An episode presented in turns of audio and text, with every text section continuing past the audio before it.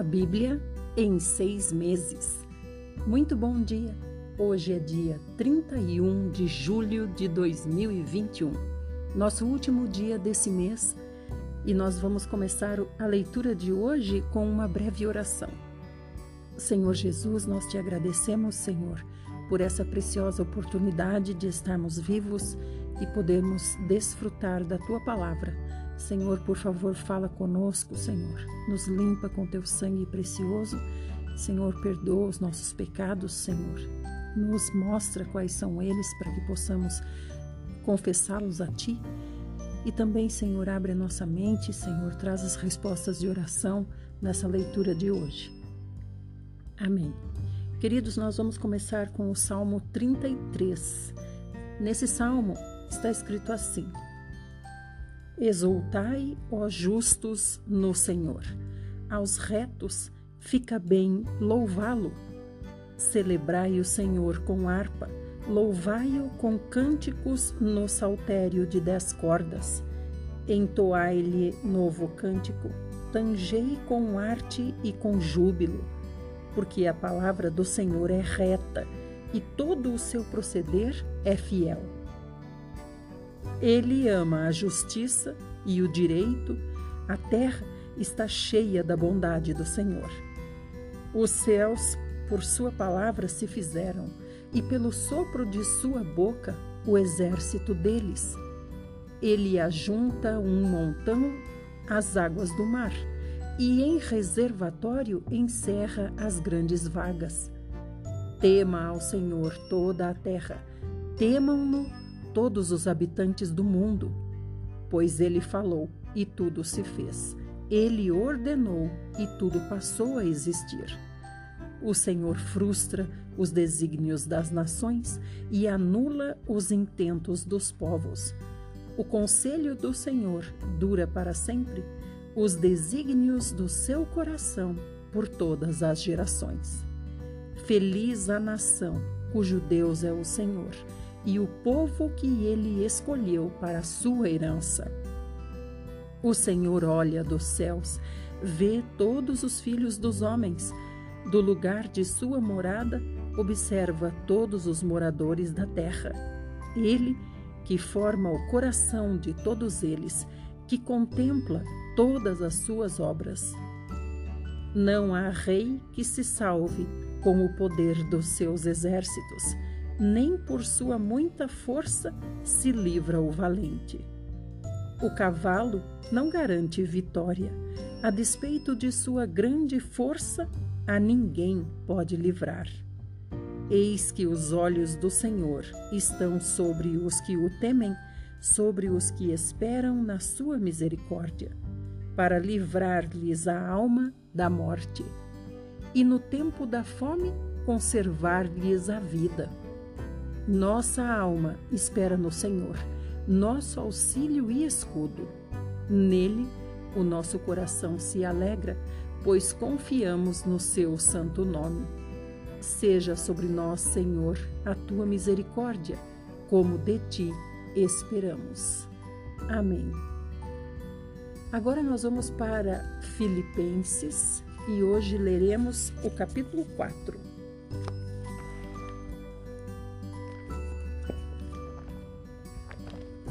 Filipenses. Filipenses 4. Ou melhor, Filipenses 3 e 4. Diz assim no 3: Exortação referente à alegria cristã. Paulo está escrevendo aos Filipenses. Diz Paulo assim: Quanto ao mais, irmãos meus, alegrai-vos no Senhor. A mim não me desgosta e é segurança para vós outros que eu escreva as mesmas coisas. Acautelai-vos dos cães, acautelai-vos dos maus obreiros, acautelai-vos da falsa circuncisão. Porque nós é que somos a circuncisão, nós que adoramos a Deus no Espírito e nos gloriamos em Cristo Jesus e não confiamos na carne bem que eu poderia confiar também na carne.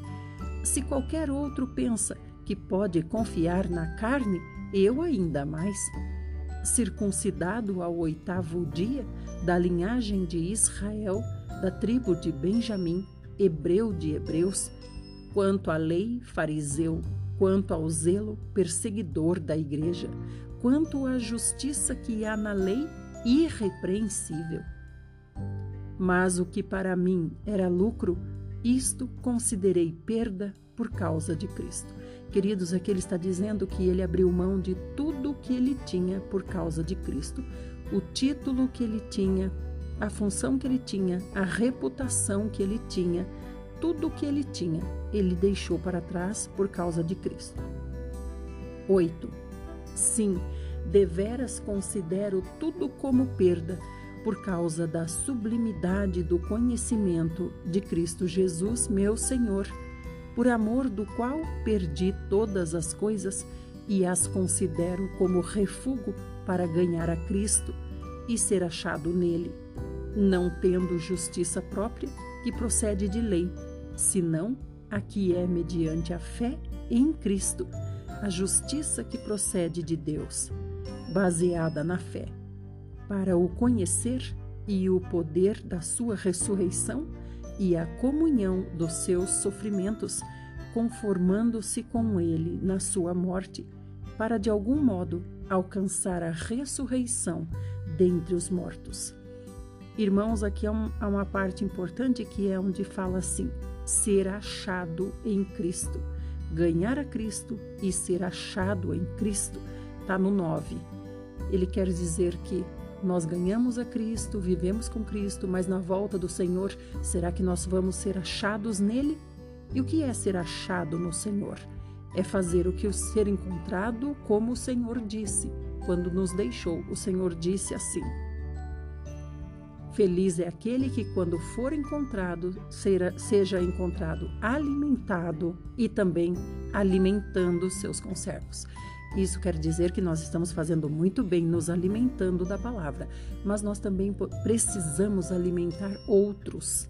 Para alimentar outros, os nossos conservos, os nossos irmãos, nós podemos pregar o evangelho, nós podemos fazer oração com eles, nós podemos visitá-los, podemos mandar um WhatsApp e podemos também compartilhar esses áudios da Bíblia para que eles se alimentem.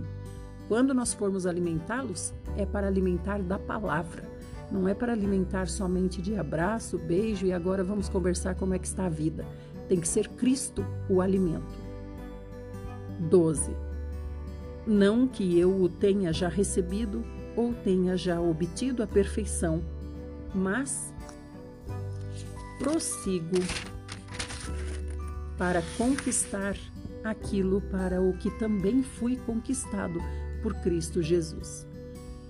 Irmãos, quanto a mim, não julgo havê-lo alcançado, mas uma coisa faço, esquecendo-me das coisas que para trás ficam e avançando para as que diante de mim estão, prossigo para o alvo, para o prêmio da soberana vocação de Deus em Cristo Jesus.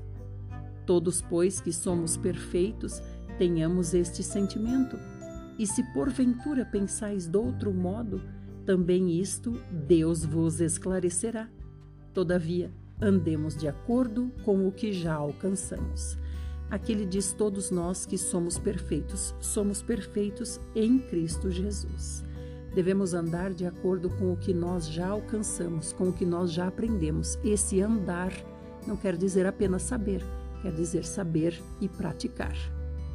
Verso 17: Irmãos, sede imitadores meus e observai os que andam segundo o modelo que tendes em nós pois muitos andam entre nós, dos quais repetidas vezes eu vos dizia, e agora vos digo até chorando, que são inimigos da cruz de Cristo.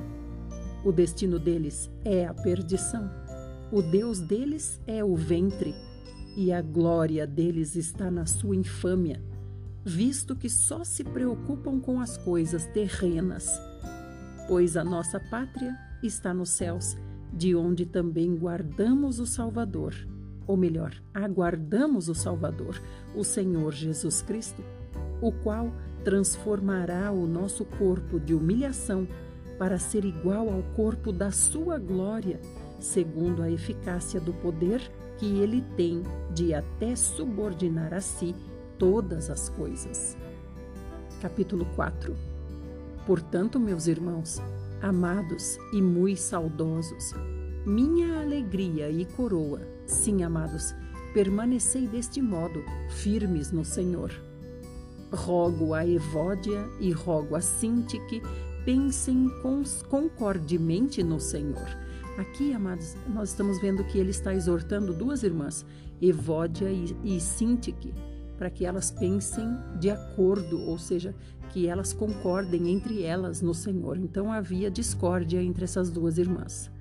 3. A ti, fiel companheiro de jugo, também peço que as auxilies, pois juntas se esforçaram comigo no Evangelho, também com Clemente e com os demais cooperadores meus, cujos nomes se encontram no livro da vida. Alegrai-vos sempre no Senhor.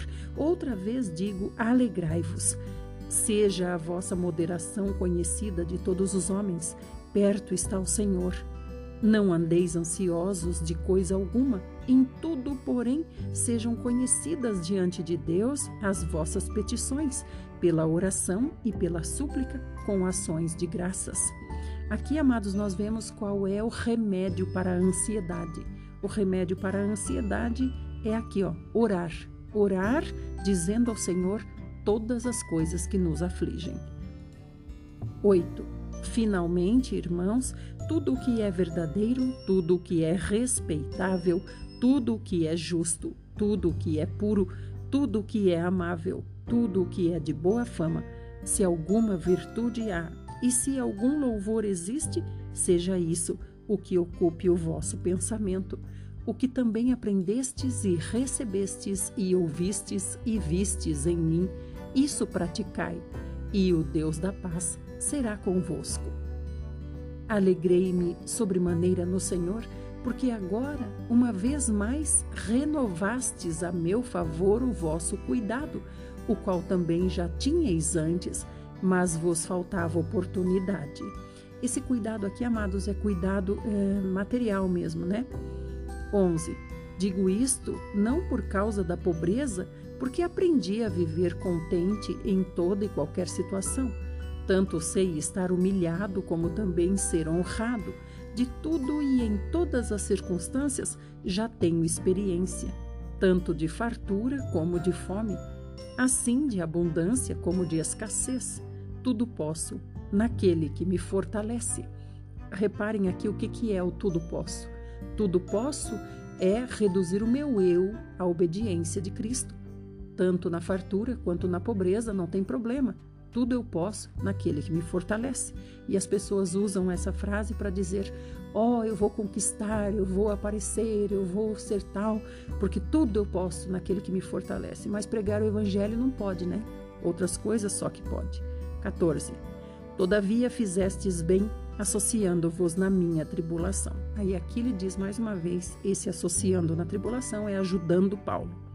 E sabeis também vós, ó Filipenses, que no início do Evangelho, quando parti da Macedônia, nenhuma igreja se associou comigo no tocante a dar e receber, senão unicamente vós outros, porque até para Tessalônica mandastes, não somente uma vez, mas duas, o bastante para as minhas necessidades.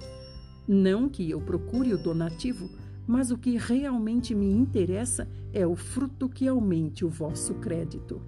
Recebi tudo e tenho abundância. Estou suprido, desde que Epafrodito me passou as mãos o que me veio de vossa parte, como aroma suave, como sacrifício aceitável e aprazível ao Senhor.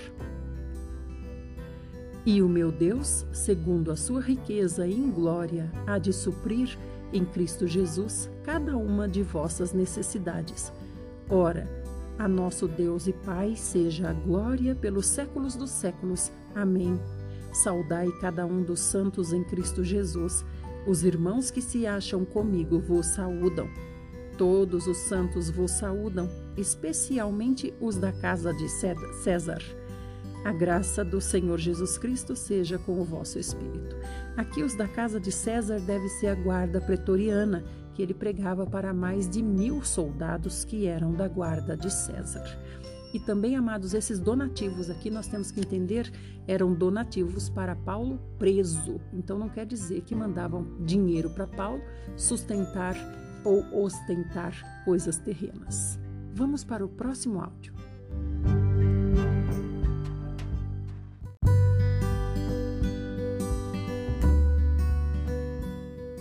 Parte 2. Vamos para o Velho Testamento. Estamos em Números e hoje leremos do capítulo 4 até o 6. O 4 começa assim: são os deveres dos coatitas.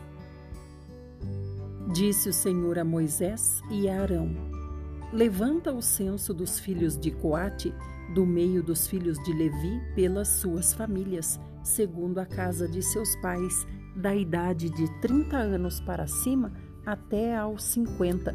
Será todo aquele que entrar neste serviço para exercer algum encargo na tenda da congregação.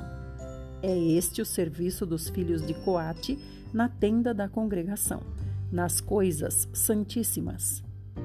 Quando partir o arraial, Arão e seus filhos virão e tirarão o véu de cobrir e com ele cobrirão a arca do testemunho, e por cima lhe porão uma coberta de peles finas, e sobre ela estenderão um pano todo azul, e lhe meterão os varais.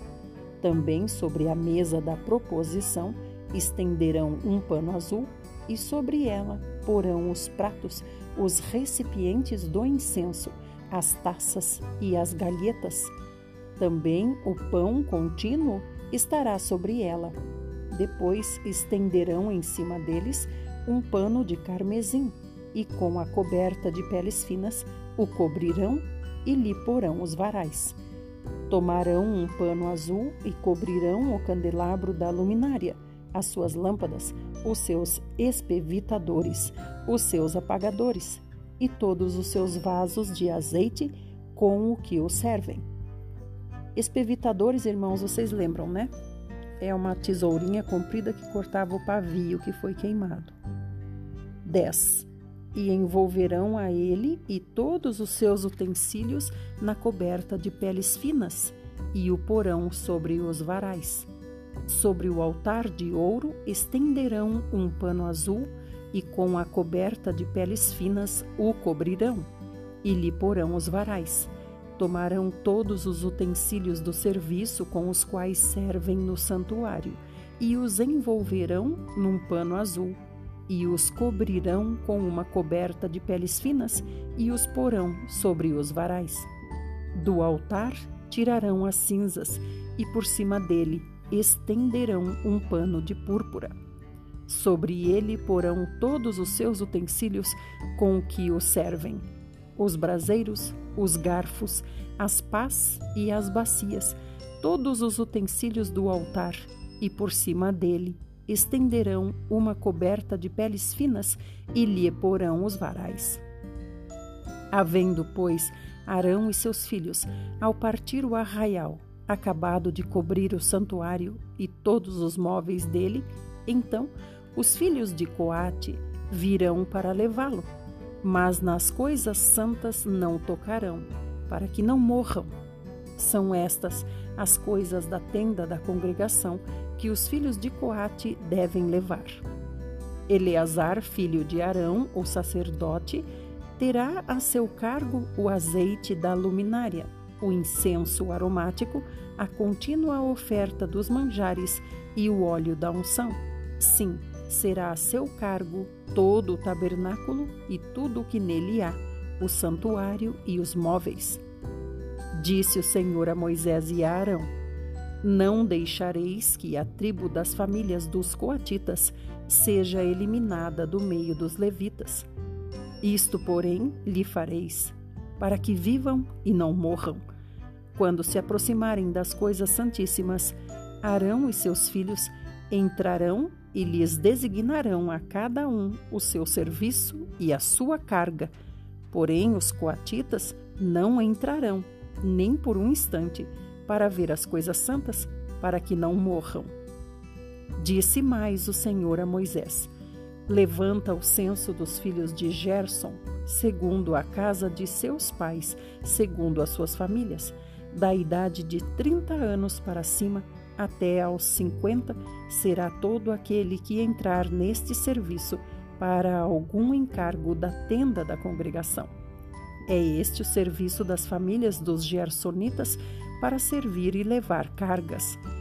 Levarão as cortinas do tabernáculo, a tenda da congregação, sua coberta, a coberta de peles finas que está sobre ele, o reposteiro da porta da tenda da congregação, as cortinas do pátio, o reposteiro da porta do pátio, que rodeia o tabernáculo e o altar, as suas cordas e todos os objetos do seu serviço, e servirão em tudo quanto diz respeito a estas coisas. Todo o serviço dos filhos dos Gersonitas, toda a sua carga e tudo o que devem fazer, será segundo o mandado de Arão e de seus filhos, e lhes determinareis tudo o que devem carregar. Este é o serviço das famílias dos filhos dos Gersonitas na tenda da congregação. E seu cargo estará sob a direção de Itamar, filho de Arão, o sacerdote. Quanto aos filhos de Merari, segundo as suas famílias e segundo a casa de seus pais, os contarás. Da idade de trinta anos para cima, até aos 50, contarás todo aquele que entrar neste serviço para exercer algum encargo na tenda da congregação.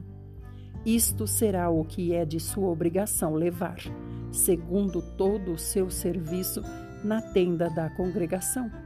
As tábuas do tabernáculo, os seus varais, as suas colunas e as suas bases, as colunas do pátio em redor, as suas bases, as suas estacas e as suas cordas, com todos os seus utensílios e com tudo o que pertence ao seu serviço, e designareis nome por nome os objetos que devem levar.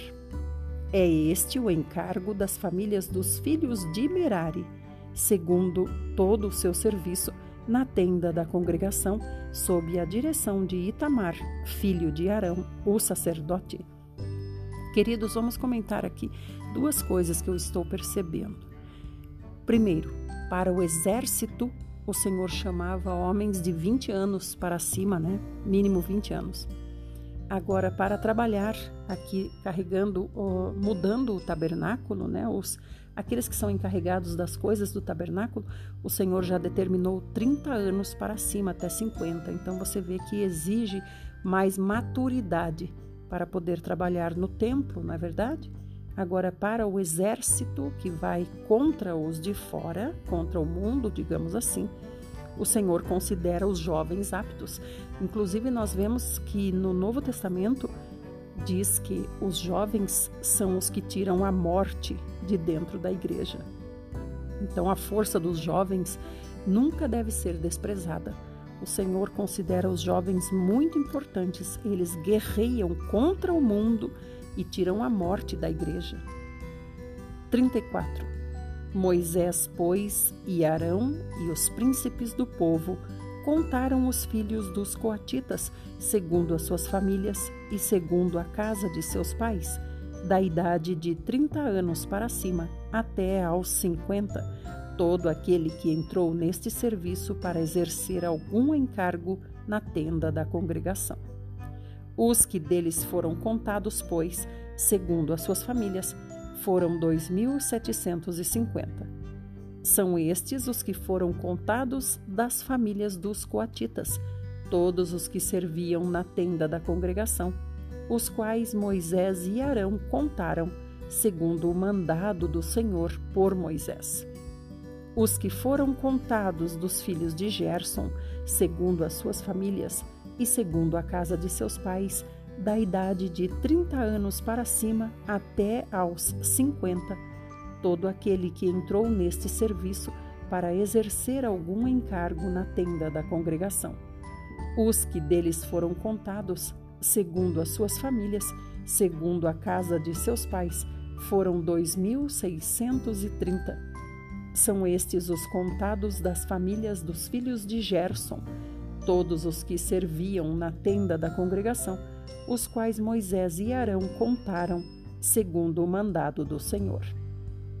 Os que foram contados das famílias dos filhos de Merari, segundo as suas famílias e segundo a casa de seus pais, da idade de 30 anos para cima até aos 50, todo aquele que entrou neste serviço para exercer algum encargo na tenda da congregação, os que deles foram contados, segundo as suas famílias, foram três mil e duzentos.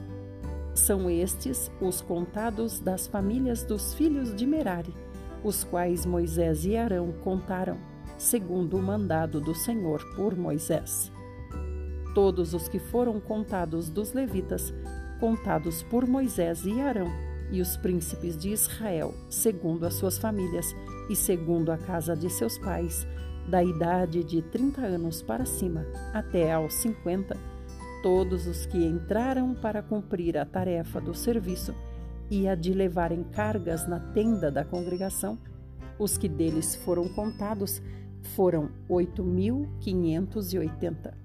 Segundo o mandado do Senhor, por Moisés foram designados cada um para o seu serviço e a sua carga, e deles foram contados como o Senhor ordenara a Moisés. Irmãos, também é interessante observar a ordem das coisas, né? Na casa do Senhor, a ordem e decência. Você vê aqui que o Senhor designou certinho cada família até o que iria fazer. Não é assim, todos vocês vão trabalhar no tabernáculo, todos vocês vão para a guerra. Não, o Senhor organizou tudo, cada um no seu serviço e na sua carga. Assim é até o dia de hoje. Às vezes a gente acha muito bonito o serviço daquela outra pessoa e despreza o nosso serviço. Mas o Senhor designou certinho cada um para o seu trabalho conforme o seu dom.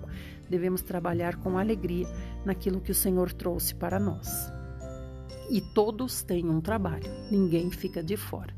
O seu trabalho pode ser algo que você acha pouco ou pequeno ou simples, mas é o seu trabalho. Comece no seu trabalho, compartilhando esses áudios com as pessoas pelo WhatsApp, orando, conversando, perguntando se as pessoas estão bem pelo WhatsApp. Isso já é um, uma grande porta para você pregar o Evangelho.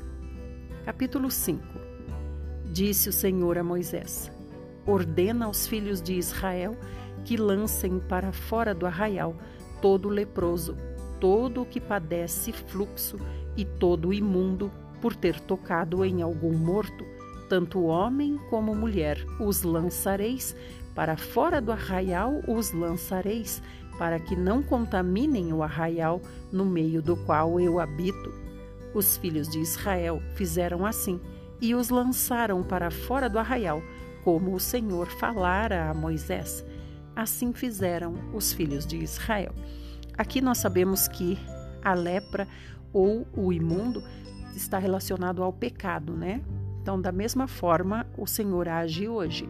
Não há comunhão entre pecador que não se arrepende e o Senhor. O pecado nos separa de Deus. 5. Disse mais o Senhor a Moisés: Dize aos filhos de Israel: quando homem ou mulher cometer algum dos pecados em que caem os homens, ofendendo ao Senhor, tal pessoa é culpada. Confessará o pecado que cometer e, pela culpa, fará plena restituição e lhe acrescentará a sua quinta parte e dará tudo àquele contra quem se fez culpado. Então aqui o Senhor já dá a chave para voltar à comunhão com Ele, não é? Se arrepender, confessar, se arrepender e restituir se causou dano a alguém. 8.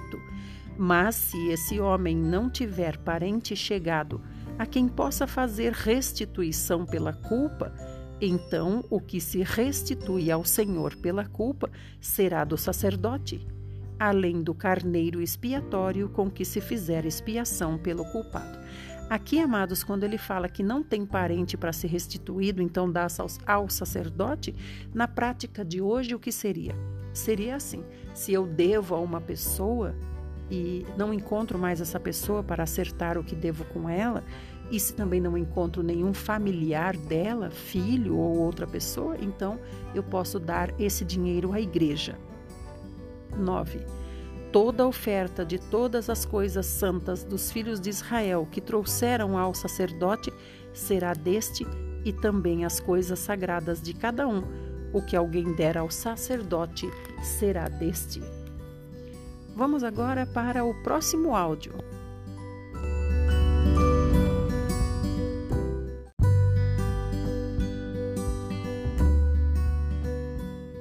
Parte 3 Estamos em Números 5, versículo 11. Disse mais o Senhor a Moisés: Fala aos filhos de Israel e dize-lhes: Se a mulher de alguém se desviar e lhe for infiel, de maneira que algum homem se tenha deitado com ela e for oculto aos olhos de seu marido, e ela o tiver ocultado, havendo-se ela contaminado e contra ela não houver testemunha e não for surpreendida em flagrante, e o espírito de ciúmes vier sobre ele, e de sua mulher tiver ciúmes por ela se haver contaminado, ou o tiver não se havendo ela contaminado, então esse homem trará sua mulher perante o sacerdote e juntamente trará a sua oferta por ela, uma décima de efa de farinha de cevada, sobre a qual não deitará azeite, nem sobre ela porá incenso. Porquanto é oferta de manjares de ciúmes, oferta memorativa que traz a iniquidade à memória. Queridos, olha que coisa interessantíssima. Vocês viram o que fala no 14? Espírito de ciúmes. Espírito de ciúmes. Então a gente vê que esse ciúme é doentio mesmo, né? E a gente vê nos dias de hoje é um espírito. Está falando aqui no 14. Espírito de ciúmes. 16. O sacerdote a fará chegar e a colocará perante o Senhor o sacerdote tomará água santa num vaso de barro, também tomará do pó que houver no chão do tabernáculo e o deitará na água. Apresentará a mulher perante o sacerdote e soltará a cabeleira dela e lhe porá nas mãos a oferta memorativa de manjares, que é a oferta de manjares dos ciúmes aqui também estou me lembrando de algo interessante, não sei se vocês se lembraram. Quando diz aqui primeiro, vai pegar do pó da terra, então a gente sabe que significa o mundo, né? Significa uh, servir ao mundo, ou seja, a pessoa escolheu o mundo em lugar de Deus. Agora aqui também falou sobre o cabelo, vocês viram? Vai soltar a cabeleira dela. A gente viu no Novo Testamento que esse cabelo grande da mulher representa a sua honra, né? Representa que ela é uma mulher submissa ao marido. Falamos até sobre o uso do véu e tudo mais. Então aqui vai dizer que ela vai soltar essa cabeleira, quer dizer que ela vai demonstrar se é submissa ao seu marido. Continuando. A água amarga que traz consigo a maldição estará na mão do sacerdote. O sacerdote a conjurará e lhe dirá: se ninguém contigo se deitou, e se não te desviaste para a imundícia, estando sob o domínio do teu marido, destas águas amargas, amaldiçoantes, serás livre. Mas, se te desviaste, quando sob o domínio de teu marido, e te contaminaste, e algum homem que não é o teu marido se deitou contigo, então o sacerdote fará que a mulher tome o juramento de maldição e lhe dirá: O Senhor te ponha por maldição e por praga no meio do teu povo, fazendo-te o Senhor descair a coxa e inchar o ventre. e esta água amaldiçoante penetre nas tuas entranhas para te fazer inchar o ventre e te fazer descair a coxa. Então a mulher dirá: Amém e Amém. Então aqui o sacerdote está avisando, está explicando o que vai acontecer. Ele vai dar uma água amarga para a mulher tomar, e se essa água amarga lhe fizer mal, inchando a barriga, crescendo a barriga dela e também descaindo a coxa. Eu acho que descaindo a coxa aqui quer dizer fraqueza, né? Fraqueza sem poder andar. 23. O sacerdote escreverá estas maldições num livro e com a água amarga as apagará. E fará que a mulher beba a água amarga que traz consigo a maldição, e sendo bebida, lhe causará amargura. Da mão da mulher tomará o sacerdote a oferta de manjares de ciúmes e a moverá perante o Senhor e a trará ao altar. Então, nós estamos vendo aqui que esse espírito de ciúmes, ele, ele está, na verdade, acompanhando esse casal, porque o casal é um só, né? Marido e mulher são um, então esse espírito de ciúmes transita entre a mulher e o marido. 26. Tomará um punhado da oferta de manjares, da oferta memorativa, e sobre o altar o queimará e depois dará a beber a água à mulher. E havendo-lhe dado a beber a água, será que se ela se tiver contaminado e a seu marido tenha sido infiel, a água amaldiçoante entrará nela para a amargura, e o seu ventre se inchará e a sua coxa descairá. A mulher será por maldição no meio do seu povo. Se a mulher se não tiver contaminado, mas estiver limpa, então será livre e conceberá. Então aqui a gente vê que há também uma maldição de infertilidade, de uma maldição de esterilidade, né? A mulher se tornará estéril. Isso, tra traduzindo tudo isso para nós no dia de hoje, essa mulher aqui representa a igreja, que somos nós, e o marido é Cristo. Então, olha a gravidade de trairmos o nosso marido com outros, com outros não, com deuses demônios que são deuses falsos. Essa é a gravidade. Nós ficamos inférteis, nós ficamos é, com o ventre seco e nós ficamos também fracos. E nós lembramos também que quando Paulo falou sobre o partir do pão, ele também disse: não é à toa que muitos entre vocês estão fracos e até morrem adoecidos, né? Então, isso também está ligado aqui ao adultério, que é uh, trocar Deus por um Deus demônio. 29. Esta é a lei para o caso de ciúmes, quando a mulher, sob o domínio de seu marido, se desviar e for contaminada, ou quando sobre o homem vier o espírito de ciúmes e tiver ciúmes de sua mulher, apresente a mulher perante o Senhor e o sacerdote nela execute toda esta lei. O homem será livre da iniquidade, porém a mulher levará a sua iniquidade. Então a gente vê aqui que se a mulher não tiver feito nada, se, se for uma acusação injusta, nada vai acontecer com a mulher. Essa água amarga aqui que ela vai tomar não vai lhe causar mal nenhum. Também lembra no Novo Testamento que fala, né, se algo mortífero beberes, não lhe causará mal, né? Agora, se foi uma questão justa, essa perseguição do marido, atacado pelo espírito de ciúmes, então a mulher sofrerá esses danos que nós vimos aqui. Lembrando que às vezes falam assim: puxa, como a Bíblia é machista. Eu não vejo nada de machismo aqui, irmãos. Eu vejo aqui a representação da igreja, que somos nós, e Cristo, que é o marido. Ou melhor, o marido aqui é Deus e Cristo aqui representa o sacerdote. Capítulo 6 A lei do nazireado.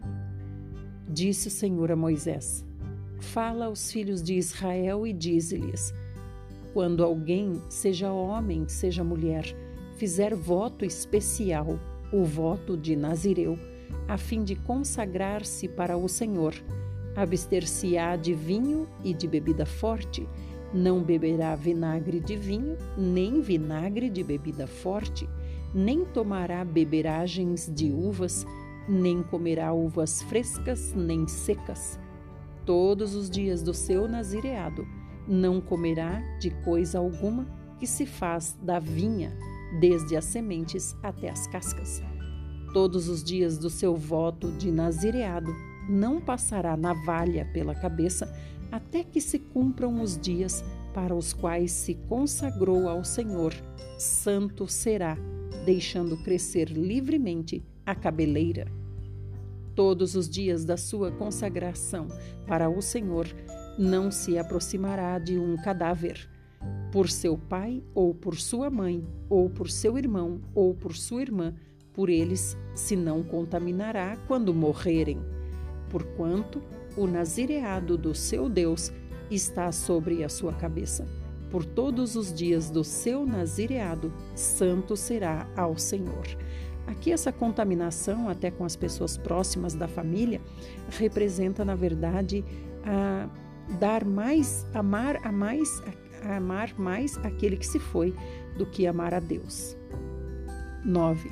Se alguém vier a morrer junto a ele subitamente e contaminar a cabeça do seu nazireado, rapará a cabeça no dia da sua purificação, ao sétimo dia a rapará.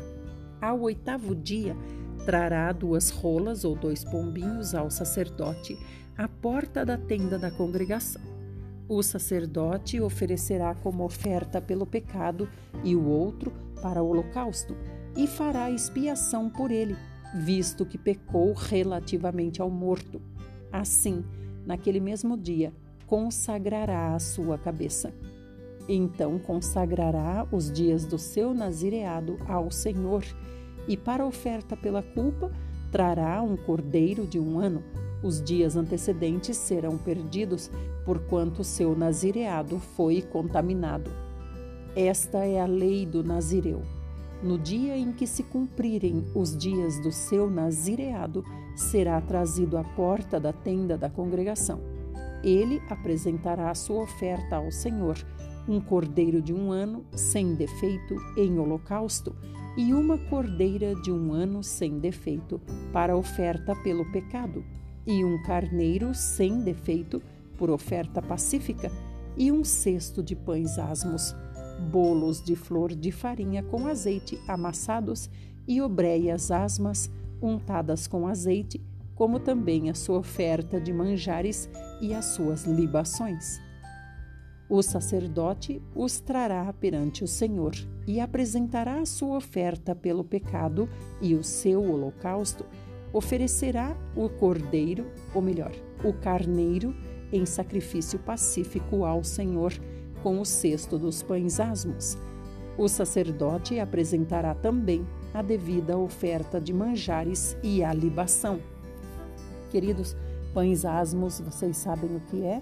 São pães sem fermento. E libação é o líquido que se derrama por cima. 18. O nazireu, à porta da tenda da congregação, rapará a cabeleira do seu nazireado e tomá-la-á e a porá sobre o fogo que está debaixo do sacrifício pacífico. Depois, o sacerdote tomará a espádua cozida do carneiro e um bolo asmo do cesto e uma obreia asma e os porá nas mãos do nazireu. Obreia é um tipo de bolo, irmãos, depois de haver este rapado a cabeleira do seu nazireado. 20. O sacerdote os moverá em oferta movida perante o Senhor. Isto é santo para o sacerdote, juntamente com o peito da oferta movida e com a coxa da oferta. Depois disto, o nazireu pode beber vinho. Esta é a lei do nazireu que fizer voto. A sua oferta ao Senhor será segundo o seu nazireado afora o que as suas posses lhe permitirem, segundo o voto que fizer. Assim fará, conforme a lei do seu nazireado. Disse o Senhor a Moisés: Fala a Arão e a seus filhos, dizendo: Assim abençoareis os filhos de Israel e dir-lhes-eis: O Senhor te abençoe e te guarde. O Senhor faça resplandecer o rosto sobre ti e tenha misericórdia de ti. O Senhor sobre ti levante o rosto e te dê paz. Assim, porão o meu nome sobre os filhos de Israel e eu os abençoarei. Amém. Aqui no 26 diz: O Senhor sobre ti levante o rosto e te dê a paz. A paz é Cristo, o príncipe da paz. Só Ele pode nos dar paz. Só o Senhor Jesus é a nossa paz. E essa bênção aqui, nós vemos que é uma bênção sacerdotal. Então, é uma bênção para os sacerdotes. Nós somos todos sacerdotes. Estamos aqui para servir o Senhor. Somos sacerdotes, reino de sacerdotes a serviço do Senhor Jesus. Então, essa bênção é para você que trabalha para Deus. Muito obrigada por estar comigo em mais essa leitura. Amanhã nós voltaremos e prosseguiremos em nome de Jesus. Fiquem todos bem e com saúde.